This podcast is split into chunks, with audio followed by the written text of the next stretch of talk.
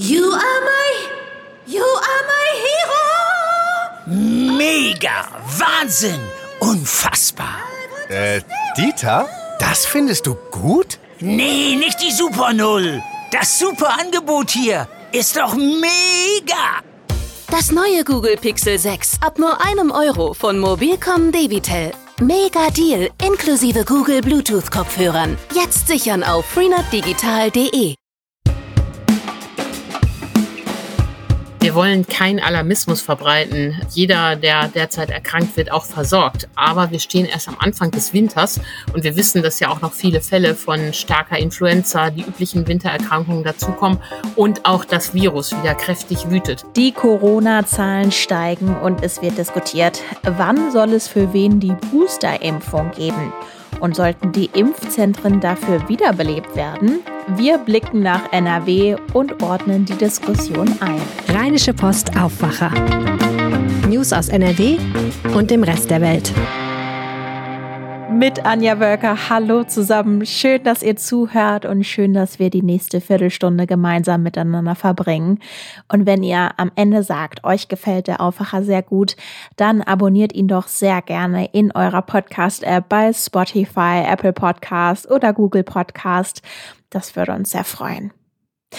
Die Corona-Zahlen steigen in NRW und deutschlandweit. NRW-Ministerpräsident Hendrik Wüst fordert deshalb jetzt auch ein schnelles Treffen von Bund und Ländern, um darüber zu sprechen. Bundesgesundheitsminister Jens Spahn, der drängt derweil auf Booster-Impfungen auf breiter Front und will, dass die Länder dafür wieder ihre Impfzentren öffnen. Wie müssen wir die aktuelle Corona-Lage einordnen und die Debatte über Auffrischungsimpfungen verstehen? Darüber sprechen wir jetzt mit Wirtschaftsredakteurin und Impfexpertin Antje Höning. Hallo Antje. Hallo Anja. In NRW liegt die sieben-Tage-Inzidenz bei über 100. Covid-Patienten haben am Dienstag knapp sieben Prozent der Intensivbetten in NRW belegt und die Hospitalisierungsinzidenz lag bei 2,66. Das sind jetzt erstmal einige Zahlen und verschiedene Werte. Zusammengefasst, wie müssen wir denn die Corona-Lage in NRW aktuell verstehen? Ja, man wundert sich schon, als wir äh, in der vergangenen Saison bei einer Inzidenz von über 100 lagen, griffen ja zahlreiche Maßnahmen und äh, es war vor genau einem Jahr ging ungefähr das Land in den Lockdown, weil die Zahlen so stark ansteigen. Heute äh, ist so ein bisschen die Stimmung, die Inzidenzen gehen hoch, äh, so what?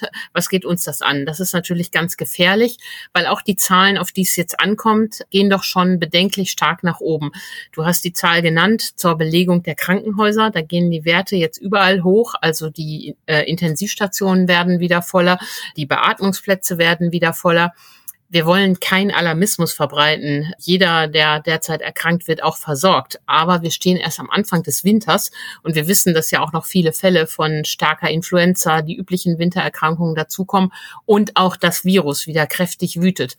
Deshalb muss man trotz aller Erfolge bei der Impfkampagne durch diese Zahlen schon ein bisschen beunruhigt sein und es ist Zeit, dass wir etwas dagegen tun.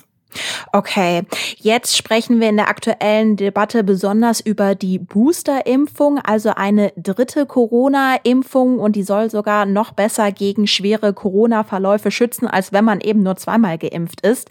Jetzt wird darüber gestritten, wer die wann bekommen soll. In einer Vorlage für die Gesundheitsministerkonferenz steht, dass ab sofort die über 60-Jährigen zur Booster-Impfung eingeladen werden sollen und dass Booster-Impfungen, Zitat, grundsätzlich allen Personen angeboten werden, die diese nach Ablauf von sechs Monaten nach Abschluss der ersten Impfserie wünschen. Damit sind aber aktuell nicht alle einverstanden. Wer denn nicht? Einverstanden sind grundsätzlich schon alle, aber noch nicht.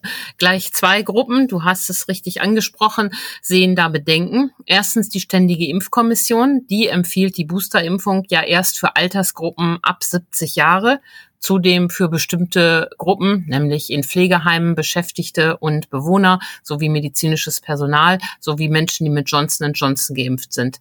Aber wenn die nur aufs Alter gucken, sagen die erst ab 70, die müssen jetzt geimpft werden, die sind jetzt besonders wichtig. Jetzt kann man sagen, die STIKO ist ja immer langsam, äh, die läuft der Politik und der Entwicklung wieder hinterher. Aber äh, so einfach ist das nicht. Jens Spahn hat jetzt mal einfach mit einem Federstrich quasi gesagt, die STIKO-Empfehlung ist nichts äh, mehr wert. Hier gilt das Wort der Politik. Damit trägt er die Konflikte in die Praxen, weil natürlich jetzt alle Menschen, deren Impfserie sechs Monate her ist, werden jetzt ihren Hausarzt bestürmen und fragen, kann ich nicht, wann kann ich meine Boosterimpfung bekommen? Also in der Impfverordnung steht, dass alle Menschen Anspruch auf eine Auffrischungsimpfung haben. Die Frage ist eben nur, wann das sinnvoll ist und wann man das machen sollte. Dass Jens Spahn auf den letzten 100 Metern seiner Amtszeit jetzt die STIKO mal ebenso im Vorbeigehen erledigt ähm, und damit die Konflikte in die Praxen trägt, ist ein wirkliches Problem. Stichwort Praxen. Was sagen denn die Ärzte zu dem, was Jens Spahn sagt? Ja, wir haben mit Oliver Funken gesprochen. Er ist ja Chef des Hausärzteverbandes NRW und er sieht das ebenso wie die kassenärztlichen Vereinigungen in Nordrhein-Westfalen kritisch. Die Ärzteverbände sagen, wir haben die STIKO, wir fühlen uns daran gebunden. Im Einzelfall kann man immer über alles reden, aber jetzt lasst uns doch erstmal die über 70-Jährigen impfen, bevor ihr uns die ganzen mittelalten Menschen in die Praxen jagt. So habe ich das mal ein bisschen lässig zusammengefasst, was die ein, äh, was Oliver Funken und die kassenärztlichen Vereinigungen sagen. Also noch nicht. Mit der Diskussion über die Boosterimpfungen geht ja auch eine Diskussion um die Impfzentren einher. Die wurden ja erst vor kurzem geschlossen. Wie positioniert sich da NRW? Sollen die jetzt tatsächlich reaktiviert werden? Ja, die Debatte ist ja wirklich schräg. Vor fünf Wochen sind die Impfzentren erst geschlossen worden, und zwar in großer Einhelligkeit durch alle Gesundheitsminister von Bund und Ländern. Jens Spahn selbst hat den Impfzentren den Geldhahn abgedreht. Die wurden ja zum Teil durch den Bund finanziert. Und jetzt stellt er sich hin wie Kai aus der Kiste und fordert deren Öffnung. Also Strategie sieht natürlich anders aus. NRW positioniert sich hier sehr klar. Karl-Josef Laumann hat meinem Kollegen Max Plück gesagt, dass man die Impfzentren nicht wieder reaktivieren will. Sie waren groß und teuer und seien dafür die nicht die richtige Einrichtung. Was er aber will, ist, dass die Kommunen und Kreis, Kreise nun Impfstellen einrichten, wo die Leute hingehen können. Also sozusagen Impfzentren Light oder kleine Impfzentren, die auf kleinerem Niveau betrieben werden können, weil man auch im Ministerium fürchtet, dass die Ärzte den Ansturm an Boosterimpfungen nicht schaffen. Und wo soll es dann diese Impfstellen in NRW geben? Ja, da denkt man zum Beispiel an ähm, Turnhallen oder an äh, Ladenlokale, aber nicht mehr so riesig in Messehallen mit so und so viel Impfstraßen. So in dem Stil soll es nicht sein. Da ist die Frage, ob das nicht am Ende doch die Hausärzte äh, selbst machen können. Sie selber sagen, sie können es. Ähm, da wird sich jetzt zeigen, ob sie so leistungsfähig sind. Die KV rechnet so und sagt derzeit führend eine Praxis in der Woche 29 Impfungen durch. Zu Hochzeiten ähm, waren es mehr als äh, doppelt so viele. Und das können wir doch jetzt erstmal ausreizen. Allerdings hört man auch ähm, von einzelnen Bürgern, für die es schon schwer ist, zeitnah einen Booster-Impftermin zu bekommen. Da wird sich im Praxistest erweisen, wer da recht hat. Allerdings die Impfzentren mit dieser riesigen Struktur jetzt wieder zu beleben, halte ich auch für einen sinnlosen Vorschlag. Und ich kann mir denken, dass Jens Spahn das auch aus dem Bewusstsein herausmacht, dass er ja bei der CDU noch was werden will und jetzt scheinbar populäre Vorschläge unters Volk wirft. Wenn ich mir jetzt NRW vorstelle, riesiges Bundesland, in welchen Städten könnte es denn dann diese Impfstellen geben? Ja, grundsätzlich äh, kann Herr Laumann sich das in ähm, allen ähm, kreisfreien Städten und Landkreisen vorstellen. Ähm, losgehen soll das schon in Bochum, in Bonn, in Duisburg, in Düren, Düsseldorf, Hagen, Köln, Krefeld, Solingen und Wuppertal. Wir sind ja jetzt noch auf Diskussionsebene. Also Jens Spahn fordert etwas, die Ärzte und die Kassenärztliche Vereinigung in NRW sehen das kritisch. Ende der Woche kommen jetzt die Gesundheitsminister der Länder zusammen. Kann man denn erwarten, dass es dort dann tatsächlich einen Beschluss für alle Länder in Deutschland geben wird, also unabhängig von der aktuellen STIKO-Empfehlung? Ja, das kann sein. Die Gesundheitsminister haben sich ja schon mal ähm, über die STIKO-Empfehlung hinweggesetzt, beziehungsweise einer STIKO-Empfehlung vorgegriffen. Und zwar bei dem Thema, wie, was sollen Menschen tun, die zweimal mit AstraZeneca geimpft worden sind. Da sagt die STIKO bis heute nicht, dass die eine Boosterimpfung brauchen. Die Gesundheitsminister der Länder haben aber auf ihrer Konferenz im Spätsommer schon damals empfohlen, wer zweimal AstraZeneca bekommen hat, sollte sich um einen Booster bemühen. Und zwar sechs Monate nach Ende der Impfserie. Und ich könnte mir vorstellen, dass es auch ähm, diesmal einen solchen Beschluss geben könnte. Und äh, selbst die STIKO hat jetzt in Aussicht gestellt, ob sie denn ihre Empfehlung perspektivisch nochmal ändert. Und zwar weniger mit Blick auf die einzelnen Betroffenen, sondern mit Blick auf die Gemeinschaft, weil auch sie mit großer Sorge sieht, wie sich die gesamten Infektionszahlen entwickeln. Denn leider lässt sich ein Drittel der Menschen in Deutschland noch immer nicht impfen und schadet damit den Kindern, die sich noch nicht impfen lassen können und den Alten, bei denen der Schutz nachlässt.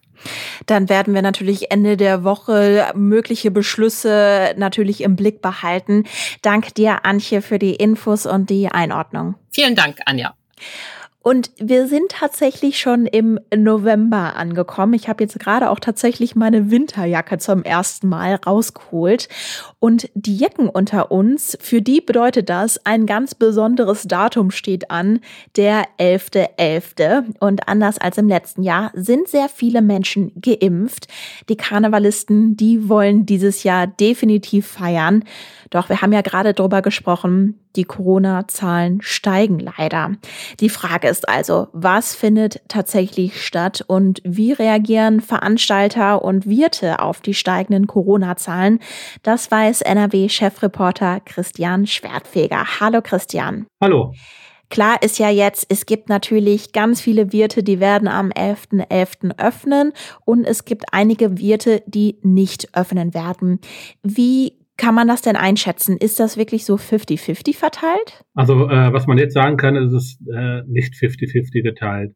Also es sind jetzt äh, einige wenige Wirte in Köln, die jetzt äh, entschieden haben, jetzt heißt gestern entschieden haben, dass sie am 11.11. .11. nicht öffnen werden. Das ist vereinzelt bislang so. Man muss aber sagen, äh, bis zum 11.11. .11. ist noch ein bisschen Zeit. Und was man so hört, äh, denken auch andere Wirte darüber nach, doch nicht zu öffnen.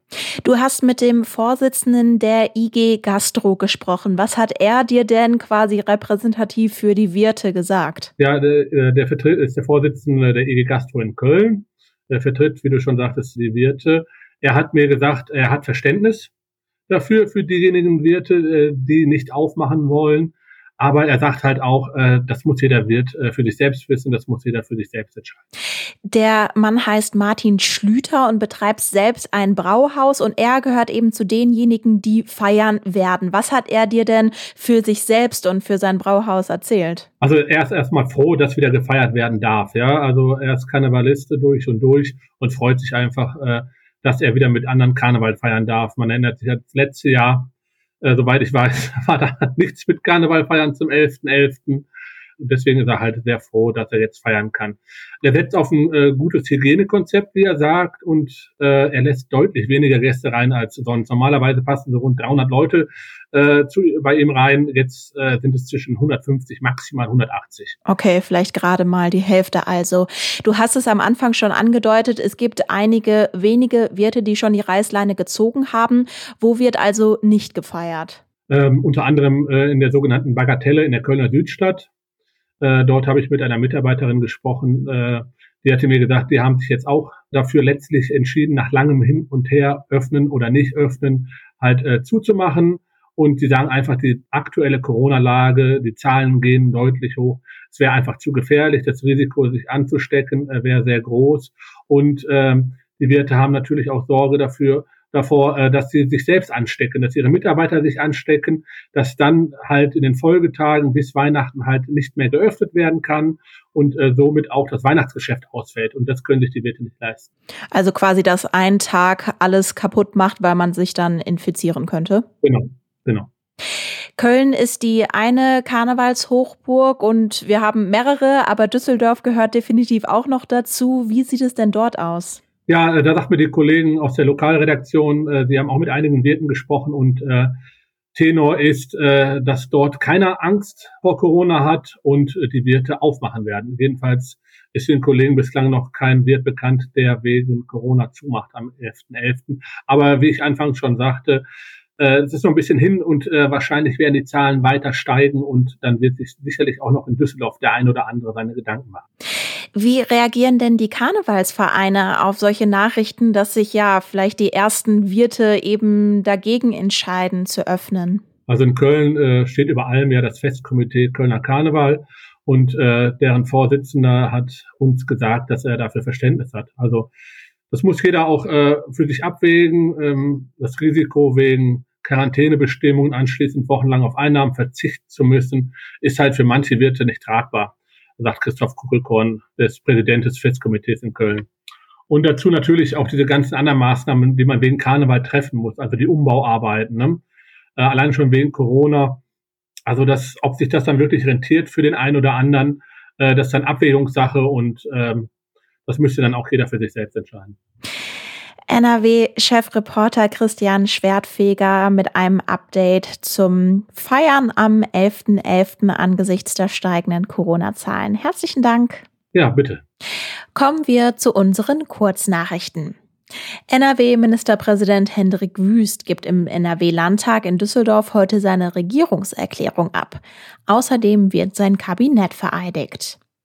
Nach dem Brand des Krefelder Affenhauses stellt die Stadt heute die aktuellen Pläne für das neue Artenschutzzentrum Affenpark vor. Der Rat der Stadt Krefeld muss den Plänen allerdings noch zustimmen. Bei dem Brand in der Silvesternacht 2020 waren viele Tiere gestorben.